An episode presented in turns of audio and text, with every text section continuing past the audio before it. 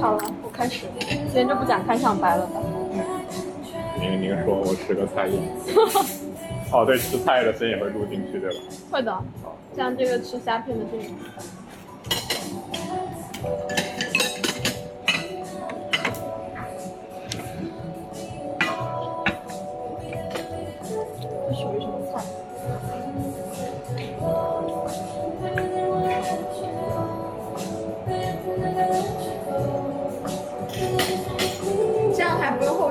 那个 BGM 了，其也不是有用加 BGM 的，也不用渐进，就让它直接。嗯，还自带封面，只有这个红色。哎，我感觉你戴上这个就感觉被人监视的感觉。我我就是突然不知道说什么。那没有关系，可以讲。哇，好奇怪，这个这是什么东西啊？太怪了。这是那种紫姜嘛？我在那个一家潮汕店里面见过，姜，感觉是另一种类型的榨菜。那我也觉得。啊，还有土豆。土豆泥好吃，它好香，有一种奶香味。啊，所以这一期是吃播。嗯。我上一期吃播还没有剪出来。所以你现在申请进程是什么样？哎，我我我同时还要准备去，我申请一般是大四上学期才开始。你准备直接读硕。嗯，对。一年十万，省省得水。我那个同事准备去那边读一年语言，然后再。不知道，了解不到能不能在那边自给自足。就我听到有些人是在那边就是自给自足到能给家里寄钱那种。这么发达了，在那边做什么？不是就是打零工，做一些兼职工作。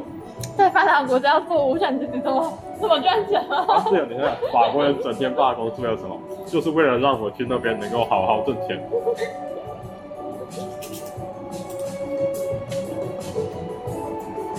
可以啊，你就去那边一边读书一边赚钱，回来当大款。不是，回来找教职有年龄限制啊，然后打工，要是没有年龄限制，我就可以在那里打工打到六十岁。没有关系啊，你也可以在那边找教职。啊，把欧洲找教职的，不指望。然后你现在准备学什么方向？嗯，古希腊、有些说亚里士多德，还有现象学。我感觉我归根结底我是个虚无主义者。你有想过去读古典诗吗？那你最近不是在学古希腊语吗？嗯，这个这个跟亚里士多德，你当然可以说它是古典学的一个范畴，不过我总觉得他们差别挺大的。我不知道，我感觉古典学在国内是一个很特定的词。我总感觉古典学更像是文学，还有历史学。哎，在甲片上面加土豆泥，这样蛮好吃的。我觉得还是最能够在日本的那里找到共鸣。研究古希腊人，最终还是做日本人，啊，这两个极端了。那要学的语言有点太多了吧？中文、英文、古希腊语、拉丁文、法语和日语。啊，还有德语。你可以教语言了。好，不知道。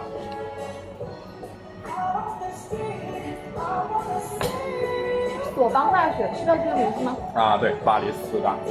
嗯，我在学法语那个机构就在巴黎，然后他们老师基本上都是索邦大学的，他们现在人在中国，人在巴黎，所以没有时差。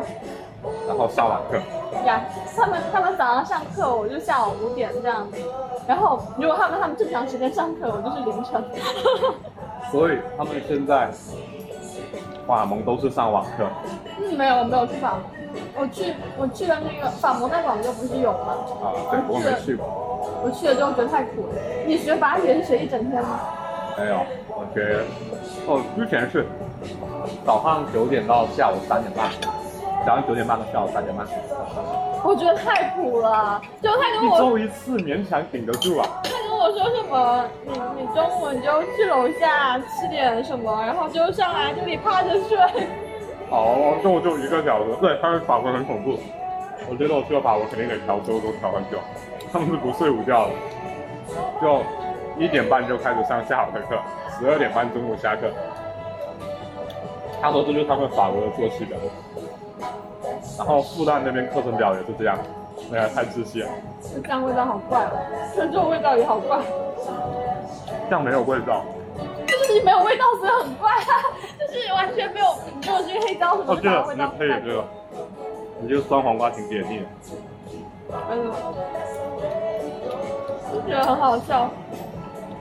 然后那个他们机构就是主要是。在巴黎那边上课嘛，然后，所以它是一个纯法语机构。呀，我当时选他是因为我觉得我去的那些机构很苦行僧，我觉得从早上去那里，然后待一整天，然后中午只能在那吃个饭，然后再趴在桌子上睡觉。那你下午可以回来，等他下午回来就。下午三点半回来，回到宿舍四点半，一觉睡到六点。而且每一节试听课都能准吗？就那种两三年前学过法语，然后已经一两年没有学了，然后在试听课上，然后外教或者那个老师讲每一个问题，他都会飞快的回答。啊，是吗？这么这么恐怖？还还好我没去法国。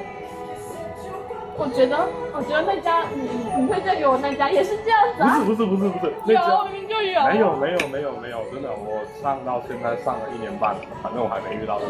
我第一节课就遇到了，就就觉得我像个傻子，然后那是概率问题。我就第一节课去的时候，我就把它挤来了。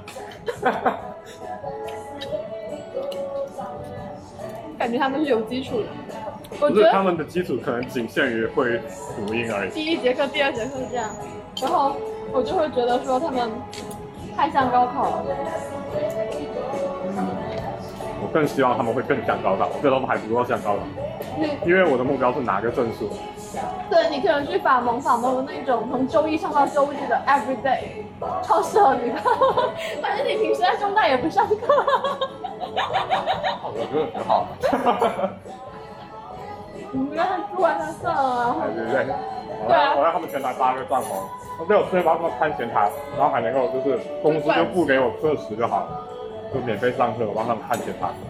我第一次去那个法蒙的时候，这个好吃，就就心情很不好，然后我就开始怀疑说有没有必要去上线下课，因为我去法蒙的时候刚好前一天就是我申请国奖的结果下来了，就整个学生只有一个名额，然后没有拿到，我本来心情就不是很很好，好被虐了一阵，然后然后那一天就是就是出了公共交通，我忘记坐地铁还是。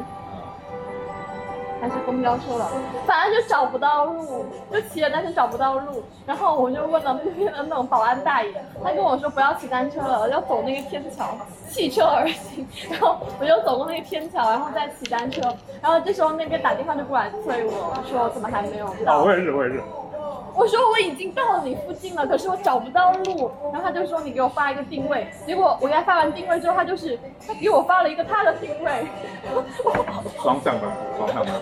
我本来就有它的定位啊。然后我骑着那单车，然后那天又非常的晒，就明明已经秋天了，广州还这么晒，整个人超热，我有点感觉中暑。然后就在想，我为什么要受这种苦？真的有必要上线下课吗？我好讨厌这种在路上找路狼狈的感觉。然后去到那里之后。它大门那里在修一整个建筑工地，然后找不到路可以进去，还是从旁门，然后就是那种钻进去的。然后踩了一路钢筋。还好那些沙米，而且我我很不喜欢那种机构，就是在那种弯弯曲曲的大厦里面，然后弯弯曲曲的走，然后绕到里面录。我有一次去参加一个就是古筝课吧。你还弹古筝？那时候是我们，因为我当时学了古琴。然后我老师一直觉得我把古琴的手法跟古筝的混在一起，然后，哎，他们不是一个手法，不一样，就是不一样，不然怎么叫混在一起呢？哎，我们就点了三个吗？还有什么别的？还有还有一个甜品和一个那个，就是一个鹅肝炒饭，比我想的小很多。过去了。然后我那天去那家古筝的时候，他在一家那种小炒店后面的油腻的小小的楼梯里，然后就是七拐八拐，那个教室的整个装潢也非常的。在哪个区啊？天河吗？在天河区。那应该还好吧。反正就是他看到环境那么的糟糕，然后又很油腻，我就不想去了。我就是一个，因为我我学那个，不是是一个虾片站炒饭，你就很怪。因为我之前学古琴的地方是超好看的，你有看过吗？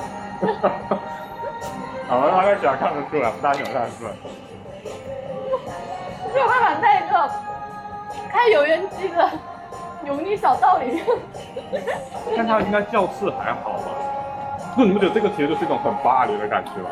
对，要给你一种巴黎斯坦的感觉，就在广州给你营造。我对巴黎的想象不是这样的，我对巴黎的感觉。塞纳河畔手捧一杯咖啡，是吧？我对我对现在对巴黎的预期就是你你看到的那个样子。我对巴黎的感觉超好，你知道那个？我等下给你发一个 B 站有一对情侣 UP 主。我对巴黎的印象就是巴黎斯坦。怎么这样？我看一下那个。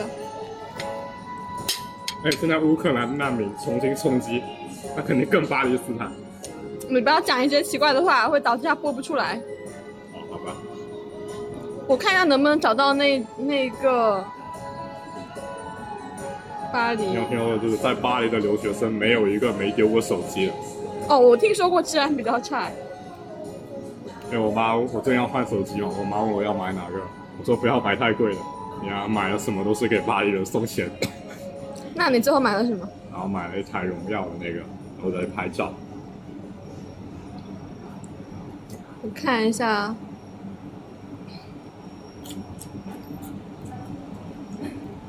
啊，这个这个，我给你发。这什么？巴黎生活，卢浮宫见证我们的爱。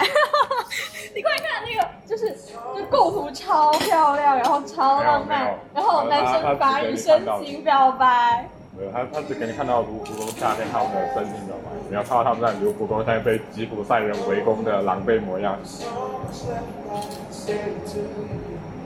我觉得我学法语一半是出于对法国的美好想象，然后一半是出于对他样本艺术和哲学的喜欢。所以我学法是想去欧洲，想想去个学费低的地方去欧洲。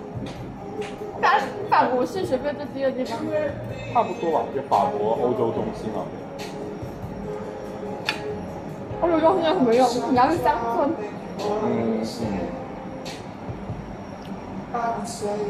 主要还是海明威啊，我看过海明威写巴黎的太阳照常升起，还有流动的盛宴。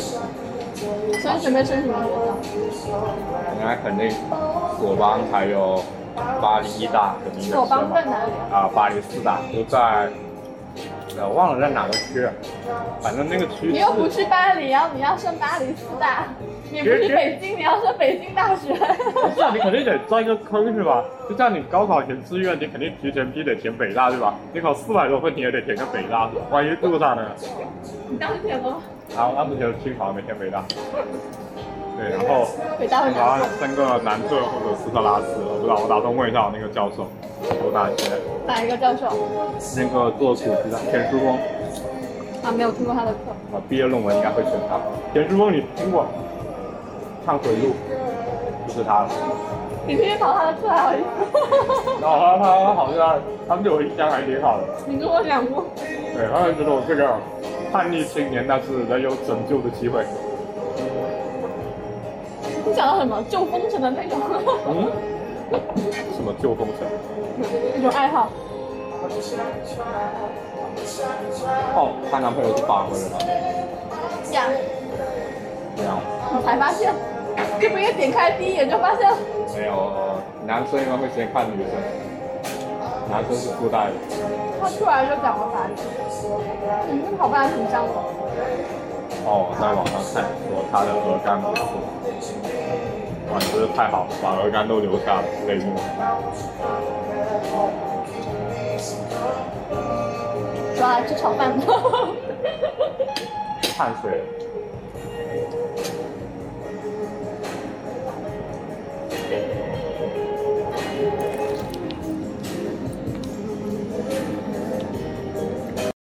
就大部分时候，你都不会专门找一个特定的视角去判断你们相不相似，你都是整体的去感知你们相不相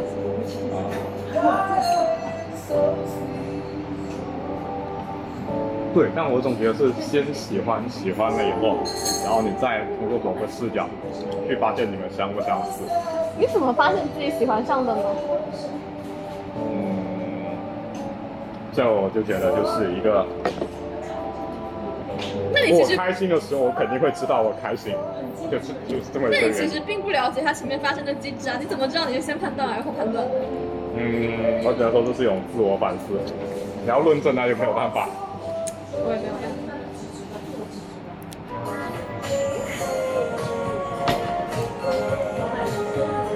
卖它赚吧，因为酒应该是比这要贵。对，一般这种酒吧都是烧烤超便宜的，打折打最好那我超。们以后去那个烧烤，去酒吧吃烧烤，对对对，我然上次吃后去烧烤店喝酒。烧烤店的酒应该也是烧烤店的酒一般跟便利店差不多，对。啊，烧烤店就不要上鸡尾酒、威士忌了，那有精量就不错了，我觉得。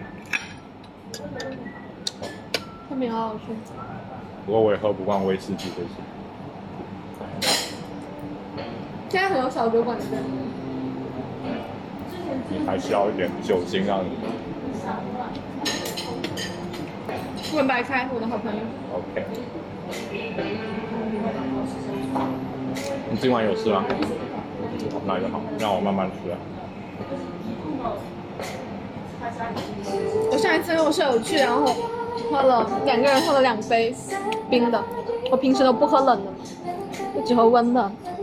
然后那个月的痛经，我就我就直接下了止痛药，然后疼了两天，那么可怕吗？真的很可怕。所以说你酒精也得温的。对，所以我为此买了一个加热杯垫，在宿舍加热我的柚子酒和青梅酒。那个柚子酒太甜了，有时候我直接下一点开水稀释。那那有些那个酒加热以后会有点就是有点奇怪，我肯定不会买那种酒，而且我喝好好像还没有遇到什么可以加热喝的酒，就是他们加黄黄酒，黄酒可以加，黄酒是在炉上烤然后温的。我觉得青梅也可以，就你加热完之后，它那个酒精的味道就会更加散发出来，然后还会更刺鼻，我的感觉。你知道我上一次那个，嗯，我下课那天讲的是精神现象学和纯粹理性批判，然后就是听不懂，很痛苦。然后下课之后送老师回去嘛，到超市门口，我又进去找酒精饮料，找了一个乳酸菌，就 real 那一种。在自己是喝了一半，我就感觉肚子痛，就没有办法承受这么冷的东西。回到宿舍之后，把它就丢到热水里面，开水就是泡着热水加热，顿时就好喝了很多，就是暖暖的，很舒服。好呀，瑞奥，呃，自习室和瑞奥是我第一次听说，瑞奥加热也是我第一次听说。你知道之前就是我师姐，我在图书馆，她就问我说要不要吃草莓，我就说好。然后我这个师姐就知道我平时是不太能吃冷的，她在宿舍帮我把草莓洗干净，然后去了蒂之后，然后用开水过了一遍，就是过热了，然后把水倒掉，然后装在一个陶瓷杯里面，然后包起来送到图书馆的那层楼给我吃，就超好。太羡慕了。平时就我室友在宿舍里面给我拿水果吃，都会问我和别人用不用加热一下。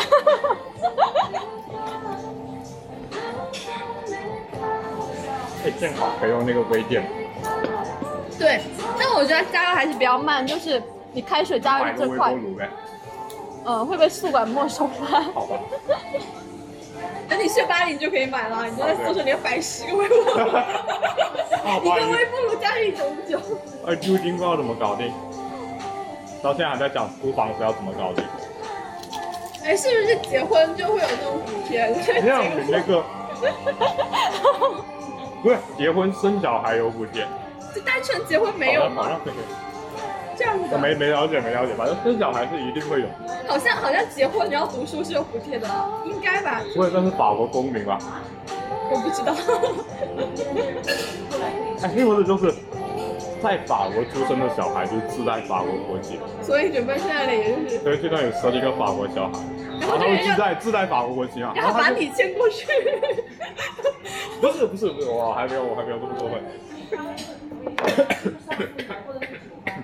哦，你知道，就是我跟你说那家在巴黎的语言机构嘛，然后我就我就问他说，为什么会有，为什么会有那么多人在嗯，巴黎学法语？他要是不会讲法语，他去巴黎干嘛？他要是不会讲法语，他去法国干嘛？他说这些人在国内学过啊，他们考了证然后过来的，要么工作，要么留学，呃，要要么就就然后有的就是来了之后就不太会讲了，然后要么就是在国内学的，发现根本就不足以应付那里的感觉我，去了法国应该还是这个状态，然后又重新上一个语言班。我应该慢慢适应了。对，他说他们的 B 二的水平差不多就是呃国内的 C，然后他们的 C 的水平差不多是国内的 C 二。C 二 C 二 C 二，我听说是母语水平，嗯，你加油！你十一月就考了，你现在备考了就是没有。我现在考 B 二而已，我打算到大三下学期再考 C。一步一步，就是考试费有点贵，我觉得对，然后四千块钱起步。不不，B 二是两千，C 是两千，加起来四千。确实，但好在它这个有效期是永久的嘛，就还好。那有一些国内的学校，生活然后是要 TCF，我都不知道为什么。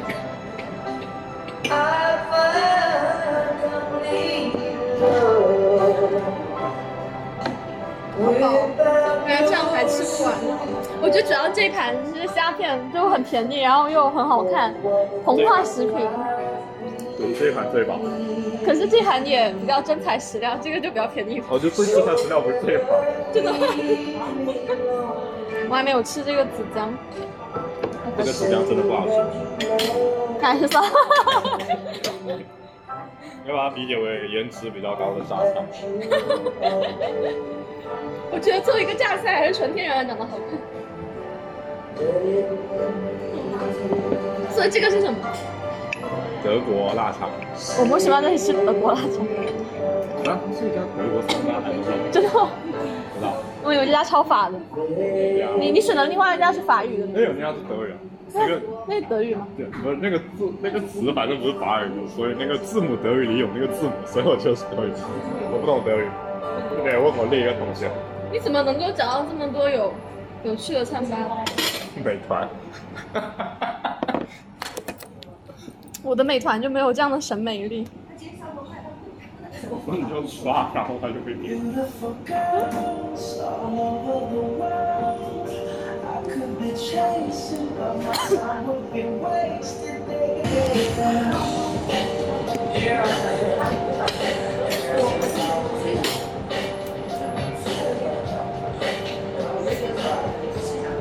这你有什么特别感兴趣的学术话题？学术方向？我觉得，我觉得我喜欢的我配不上他，就 是古典学。不不，我喜我其实蛮喜欢西九现象学这一些，我觉得西马其实我也很喜欢，古典学是我的老师想让我去读，但我觉得我确实配不上他。现象学。你讲一下你学古希腊语的感觉。我学不到啊。我我之前就听说学古希腊语，我觉得就超厉害的。然后我我同事学完之后，每天都在朋友圈骂爹、自杀、退课。我跟你说那个定冠词嘛，英语不是一个格吗？古希腊语呢有五个格，五个格分别有对应自己的定冠词。那五个格每一个格里面呢还要分人称，有第一人称单数我，第二第一人称单数，第一人称复数我们，还有第二人称单数，第二人称复数。然后还有第三人称单数，第三人称复数，还有第三人称阳性单数，这样阳性复数。所以这样一共就会有六个，六个，然后再五个格，所以英文的一个的在古希腊里面会有三十个对应词。可是要学多久才能学到能去读古希腊文？我我觉得学语言真的好苦。对，他说学古希腊语，你每个都至少要花个十八个小时以上的时间。然后你就学完之后，你不能去跟人讲话。呃，那你对对，我觉得我觉得会某个语言讲起来都超酷的，但实在是太苦了，就很难在学习之中获得那种乐趣，所以我才一直致力于要找到一家让我觉得就是氛围很轻松啊，我也很喜欢，然后那个整一个形式我很喜欢的法语机构，不然我觉得这个语言我根本就学不下去。然后我很难理解为什么有人看到一个语言他都要去学一下。有一种让我有一种自虐倾向。这种 S M 本质上，就你跟一个人讲一个词，然后跟你说，你知道这个词用法语怎么读吗？用俄语怎么读吗？用西班牙语怎么读吗？用德语怎么读吗？就，然后我就。是纯属装逼。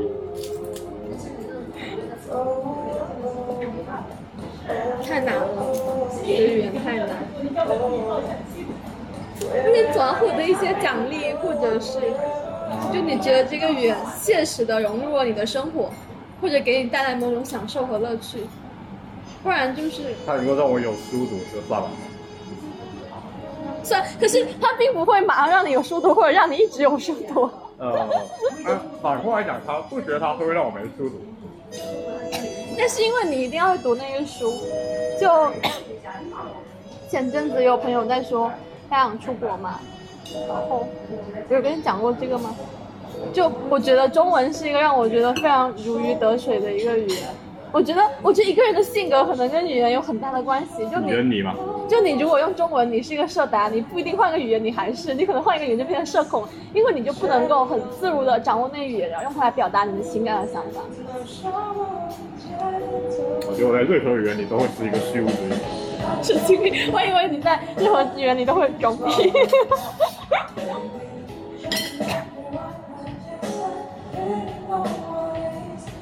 看着你好会吃哦，你快加油！我已经饱了好久了，你还在一直还有光盘行动。好，累我感觉最近长胖了好多。我觉得我第一次发现我有肚子。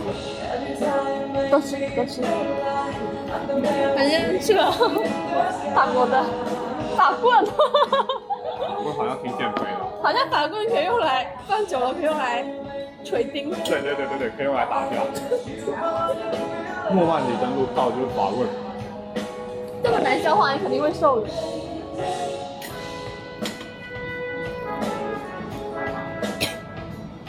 我觉得我对广东或者广州有种眷恋，就觉得它整个食物和主要是食物吧你，指的食物是指的是这一种食物，还就是那种所有的食物，就是你可以吃到，就那种，就是我觉得评价一个食物标准是你在路上随便进一家店，或者是你随便点一家外卖，然后就是吃到还可以吃或者好吃的东西的概率。你如果需要很费心的去寻找，然后穿到那种巷子里面去找特定的一家很好吃的，然后只有这样才能吃到好吃的话，你就不能说这这个城市是美食城市。我觉得广州这个就很适合我的整个胃，然后我觉得在国内，就我已经不能想象你如果去北方吃的会怎么样。我觉得北京很难吃我可以，啊，我在成对，我我在成都吃过，然后如果要出国的话，你就等于你要离开你的这个食啊，物环，对我只有境。去过捷克待了两个星期，然后我觉得那里 吃过最好吃的饭，是我在一家中餐馆吃的扬州炒饭。然后你还要脱离你的语言，对，我到了广州，不对，到了法国，我肯定会想念白粥。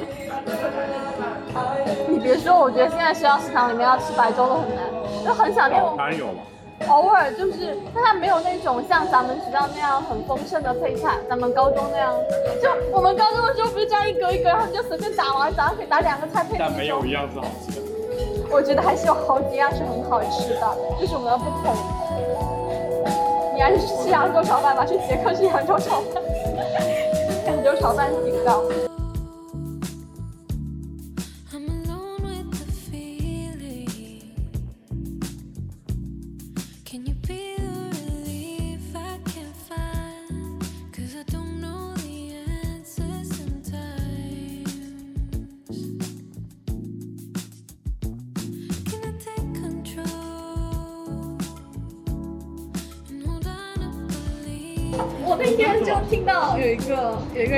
就说维特根斯坦，之前就问罗素，说我有没有做哲学的天赋？如果有的话，我就一定要去做出来，就我一定要实现我的天赋。然后如果没有的话，我就要去过那种很平凡的生活，就可能好像是去当老师还是怎么样吧。他就说有天赋或者没有天赋这个事情，对他来说是非常非常重要的。然后我一直就是听这个话，我想知道那个答案，就是我想知道罗素跟他讲了什么。然后我还记得我当时听到这个话的时候，我走在校道上，然后对面有辆车开过来，它的光映照在那个地砖上，然后就一闪一闪的。我一直想听到那答案，可是我没有听到。他下一句话是：可是现在有没有做哲学的天赋，对于现代人来说已经不重要了。是。但我想维特根斯坦一定是有天赋的，没有理由他没有天赋，会不对？看死他。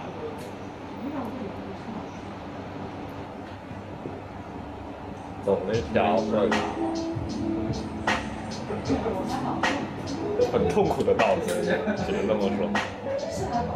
我觉得很多研究哲学的人都走一条他想要用他的哲学去达到他的哲学注定不能达到的东西，或者说这种悲剧感。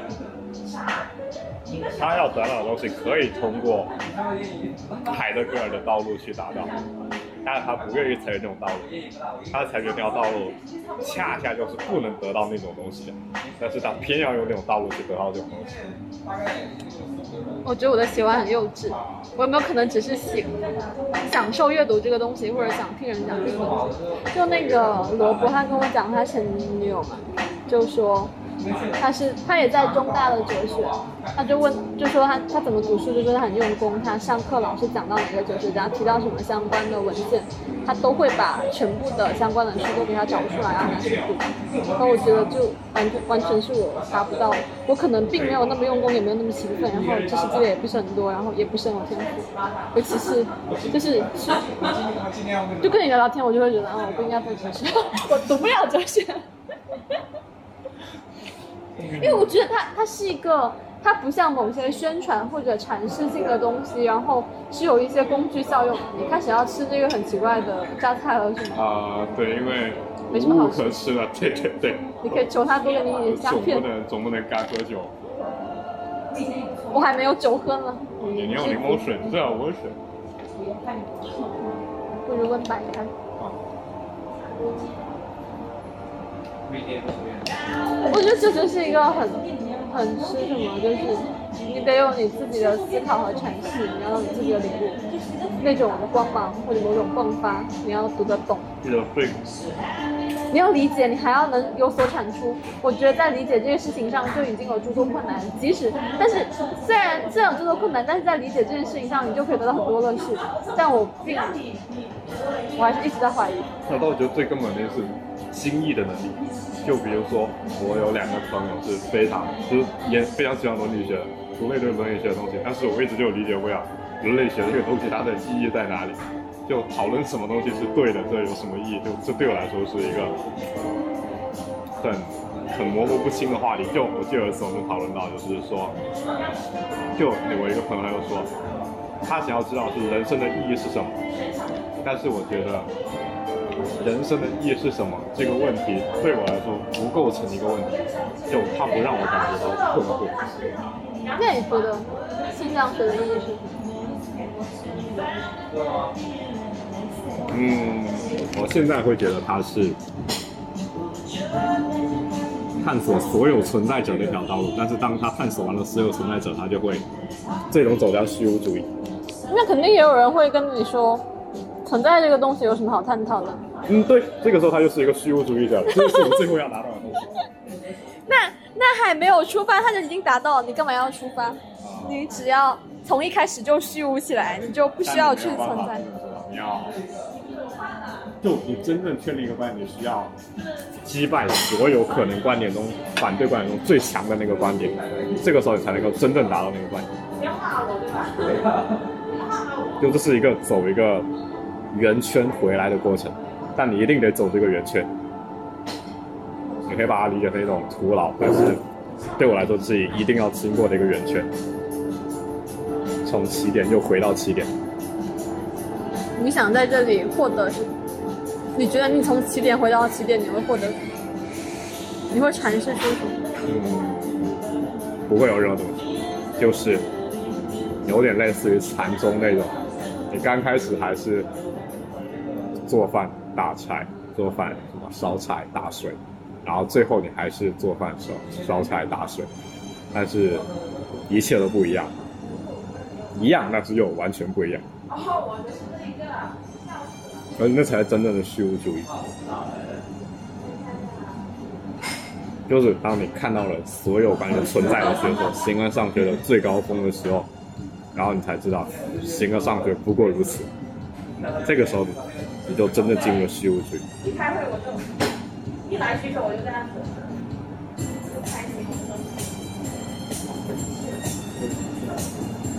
它不是说你就是你终于发现亚洲的体系里面有哪个地方难以难以协调，然后会造成矛盾冲突，而是你恰恰发现就是这样一个完美的形而上学的东西，也不过如此。我当时在你们哲学系上那个姓郑的老师的课，他讲的是什么？郑书红好像是刚刚到中大的啊，现代哲学吗？就是论文写作，肯定不是一个一个现代西方哲学还是什么吧？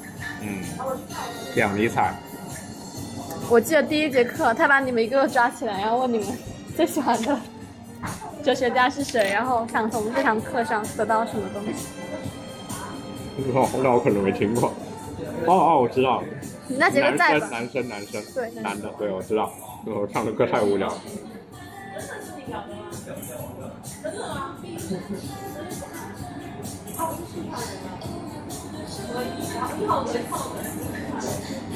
你对二十世纪法国哲学有什么了解吗？听我一个老师说，他 是把亚里士多德主义贯彻到底。亚里士多德主义贯彻到底。嗯，就比如说，嗯，怎么说呢？欧陆大陆哲学一般不是从笛卡尔开始，不，但它根本上来说只有两条道路，一条是柏拉图的道路，一条是亚里士多的道路。就举个例子，就比如说，你说你现在喝一口啤酒是吧？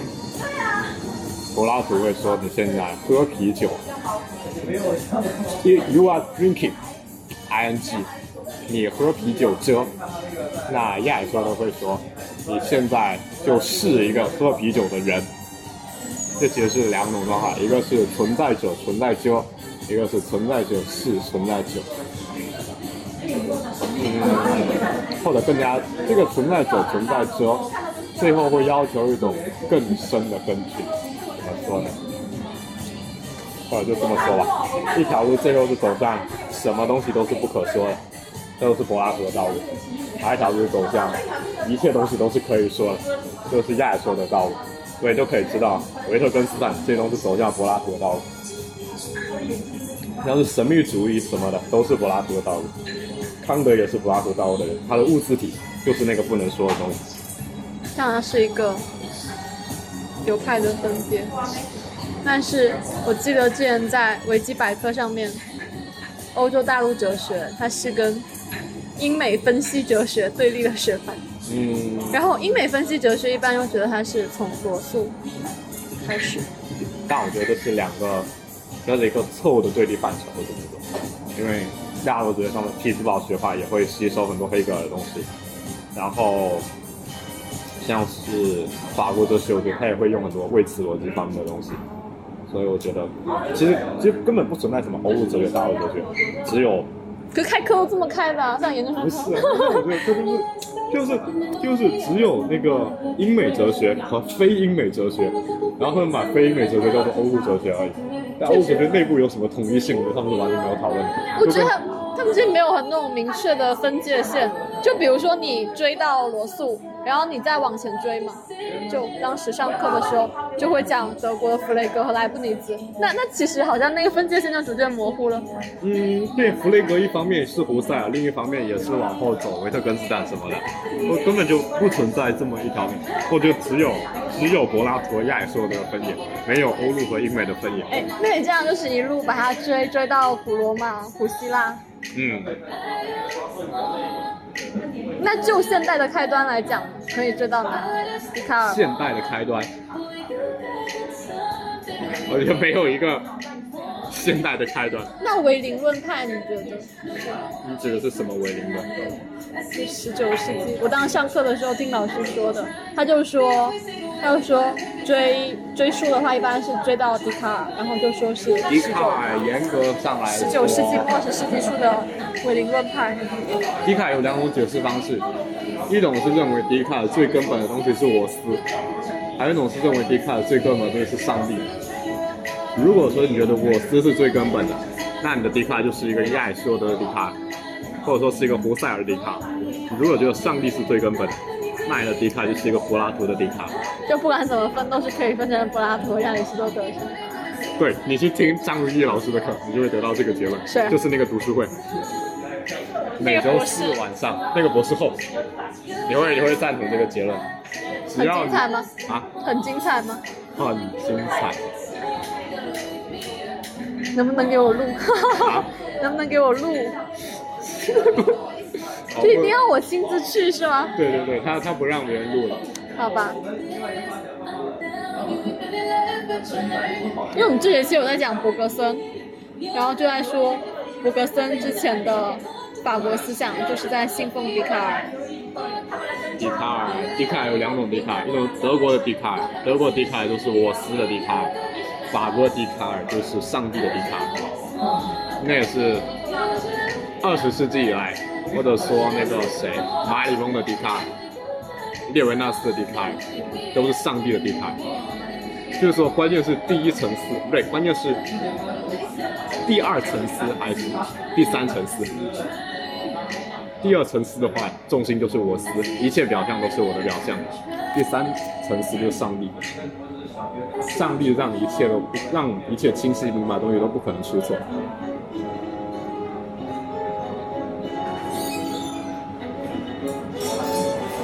还有人说，二十一世纪欧陆哲学的主要起点是反叛黑格尔。黑格尔，我觉得反叛黑格尔就是反叛亚里士多德。对对，黑格尔思辨的形而上学的批判。我觉得黑格尔就是亚里士多德的一个变体。为什么要，反叛黑格尔？，大家不好说。为什么要反叛黑格尔？只存在两条路，就是这个杯子它的本源是这个杯子本身，还是说是在杯子之外？杯子的本源在杯子之内，还是在杯子之外？我就这么说好有意思，再多讲点。啊。如果说黑这个杯子的本源是在杯子之内，那么你就是一个亚里士多德主义者，或者说是一个黑格的主义者。如果说你觉得这个杯子的本源，或者这么说也不恰当，因为杯子它并不严格意义上是一个存在者。是人吗？也不能这么说，人也，或者说人可以吧。你觉得人的本源是在人自身之内，还是人的本源在自身之外？或者说你这么说啊，你觉得人生来有没有目的？有没有一个确定的目的？比如说人生来就是要为了实现爱情或者繁衍后代，实现爱情。实现马克思主义。Anyway，这都是 实现爱情听起来就很恋爱脑，但实现爱听起来就不会，为什么？只要你有这种人生下来是有目的的，那也就是个亚里士多德主义。你刚才讲的那些可以可以分到他后来分的几个流派嘛？就是黑格尔去世之后，德国的黑格尔学派不是分为青年黑格尔和黑格尔右派嘛？然后这两个是是怎么分的？就对于青年黑格尔派，一般会说他继承了黑格尔思想里面比较激进的层面，追求嗯个体的自由、自由的意志，比如说想改造德国，把德国推到一个更加现代自由。的自由依然是亚尔说的自由，个体是自己的原因，就是亚尔说的个体是什么？个体是只有一个，这一个。就一个东西它是自应的，它的本源在自身之内，那你就是一个亚尔说的自由。当你觉得一个东西它的本源是不可说的一个东西的时候，那也就是柏拉图主义。然后还有上帝，那时候好像还有一个宗教革命的影响，就是把耶稣解释成为一个具体的人，真实的个体吧，应该是。我想坐到那边去，我觉得这里风太大你要坐吗？OK，你要换位置吗？那你换过去。啊，舒服多了，没有风，那后面有个空调。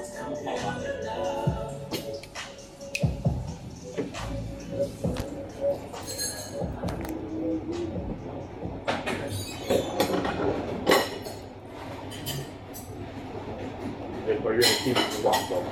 什么？你会愿意定居广州吗？会我应该会愿意定居广州吧，但我可能想去别的读城市读读研究生。啊，读研究生，哪里哪里有好的学校就可以去哪里。你去过珠海？我去过，小时候。小时候没有看算。你会喜欢那种废土的感觉？什么？废土就是那种衰败的感觉。我我知道你会喜欢那种像黑珠海那种很小乡村的感觉，但我不喜欢不是小乡村好吗？那种安静的对城郊。更像日本的乡村，是不是？我不知道日本乡村什么样平静的感觉。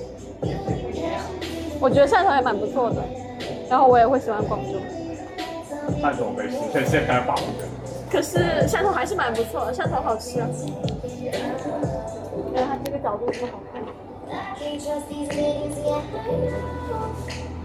汕头是我想反错的地方，汕头是什么？我想反错的地方，为什么呢？有什么不好意思？你就想摆脱那个地方。我有时候很暴躁的时候，我会想跟我过去的人生一刀两断，就让我的年龄从某个让我的生活，嗯，我我也是，我之前会有这种想法，但我并高三大一的时候，但我不会把这个归为某一个地方。呃，你会想过把某个时候想把所有通讯录好友全部都删掉，然后从头来过。像你会做的事情，像你会做的事情，突然就从哲学转回到人不可能永远谈论形而上学，但是偶尔可以谈。形而上学其实不适合谈论，它适合一个人研究，就是要谈论，那又如何？那你就会说一大堆似是而非的东西。没有关系啊，因为人总要讲话，不是讲这样无聊的话，就是讲那样无聊的话。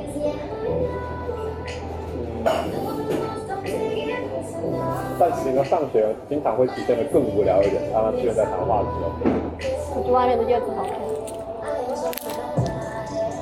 让我想起陈川。陈川的那个汕头那一家奶茶店，那不是在我家楼下，有两家吧，它有一家外面的叶子是在，F 十六你说那家。我两家都去过。我说的那一家是在哦，万象前城天，就是喝那个，一个小时说的对，我回家睡了个午觉，醒来还可以做好。陈川制茶是吧？也不是很好喝。我觉得蛮好的。我喝别的奶茶会反胃想吐，就它的奶和茶不够好的话，但那一家让我觉得好吧，那是我的胃太强了。太糙了。，我觉得它的那个茶就是茶没有奶的味道，可我觉得它的茶是很好的茶，就你奶也是会把它上面那个奶的那个奶油给你搅拌进去。奶盖吗？对，也不是奶盖，就它上面会打一层淡奶油。呃，我不会搅拌进去，我会单独的吃，我觉得那个很好吃。我跟我本来也不想这样，但是我后面发现只喝那个茶味，就是茶的味道。那说明他已经用了很好的功夫茶的茶叶，那茶我可以单独卖哎呀。，但是我会觉得我用家，我在家也可以冲出那个茶。可以啊，你可以在家冲啊。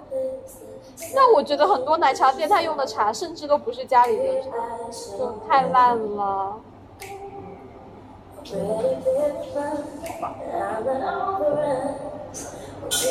得度的就是暑假一天一杯奶茶喝出来。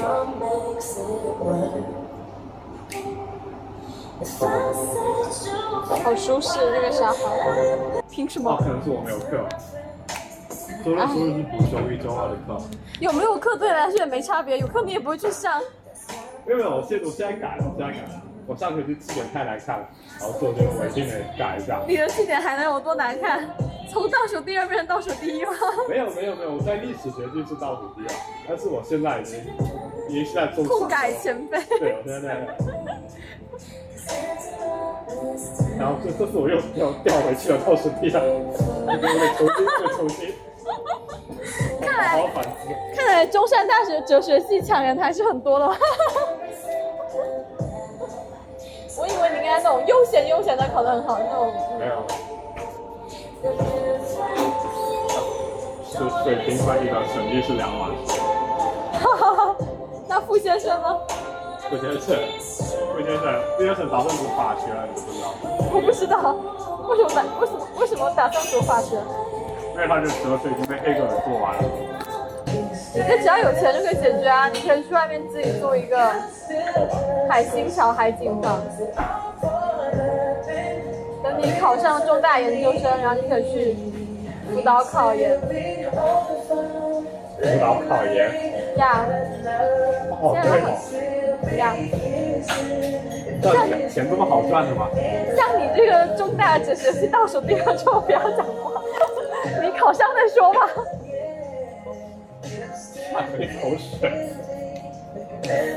没喷到我就好。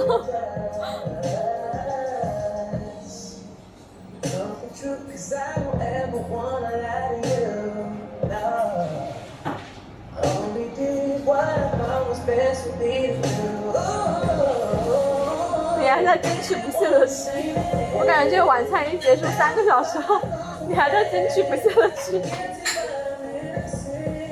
等下桌上的干花都要被你吃完，然后这个干花特别白有一朵，那你拽下来吃掉。这真的就很像小酒馆。我喜欢它那个桌上这种忽明忽暗的木产的那种。你有看过日本那个《孤独美食家》？看开头，一个中年日本男子穿着西装在都市中穿行，我一看就觉得好无聊。就是有一种悲壮感，也不是悲壮，有一种格格不入的悲哀感、徒劳感。我好像天性中对于日本文化就没有特别强的好感。对，天性中对日本文化有一种亲近感。我觉得很局促，所以上辈子是日本人，我真的有时候我跟一些同学，然后我就会觉得啊，这个人上辈子是日本人吧，好像。你会觉得我是吗？你你没讲之前我不觉得，但你讲完之后，我觉得有可能是。就像那个罗伯，他跟我说他想去台湾读硕士，就他没有跟我讲之前，我也没想到。那一讲我就觉得哇，好合适哦，好配。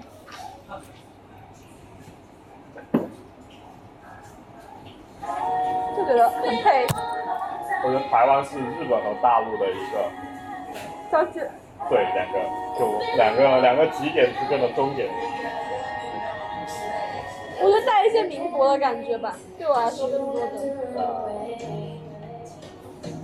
我也对民国不太了解。值得蛮多时刻，就是走在越秀区那种小骑楼和洋房的时候，就那种东山口，然后呃往上的坡道，那种就很老广州的感觉。还有就是你在落地窗边，然后看珠江日落，还有海珠桥的夜景的时候，你也会觉得很广州，两个广州。呃我会只喜欢第二个广州，我很只喜欢目第一第一个广州，为什么？因为可是你又我不喜欢有历史，可是你又喜欢那种小的，对，但它没有历史，你不喜欢历史，对，怪不得。有一味都不是，那你应该去深圳。呃，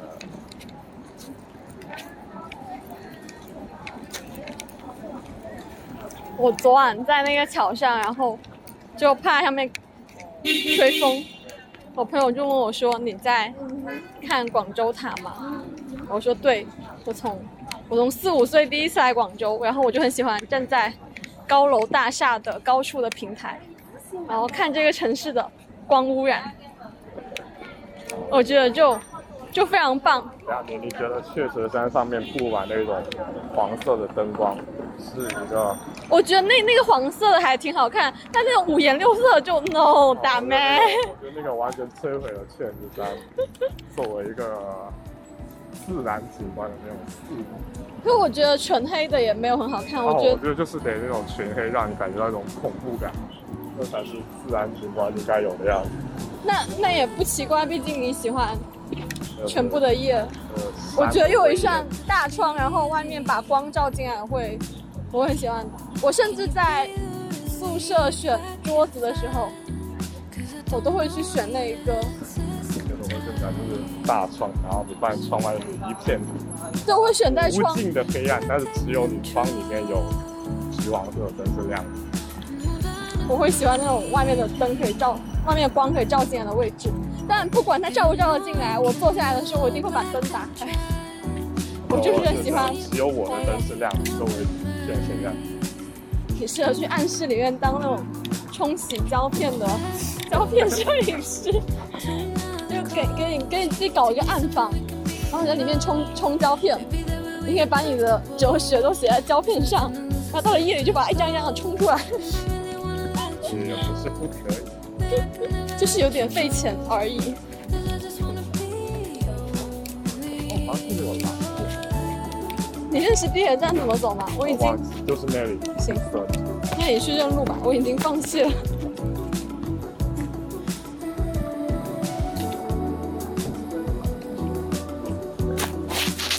是很喜欢国庆假期结束，觉得假期结束就学校里面人太多了，哦对，我也是。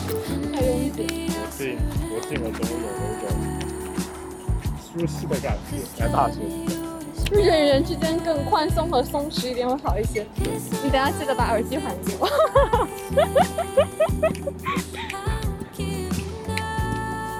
我这几天独居了几天，就我室友回家之前，我还觉得我可能会很无聊，然后我担心我会无所事事，结果我发现对，太舒适独居还是蛮不错。但我之前会一直想象就是跟舒适的人住在一起，觉得跟任何人在一起待久了都很难。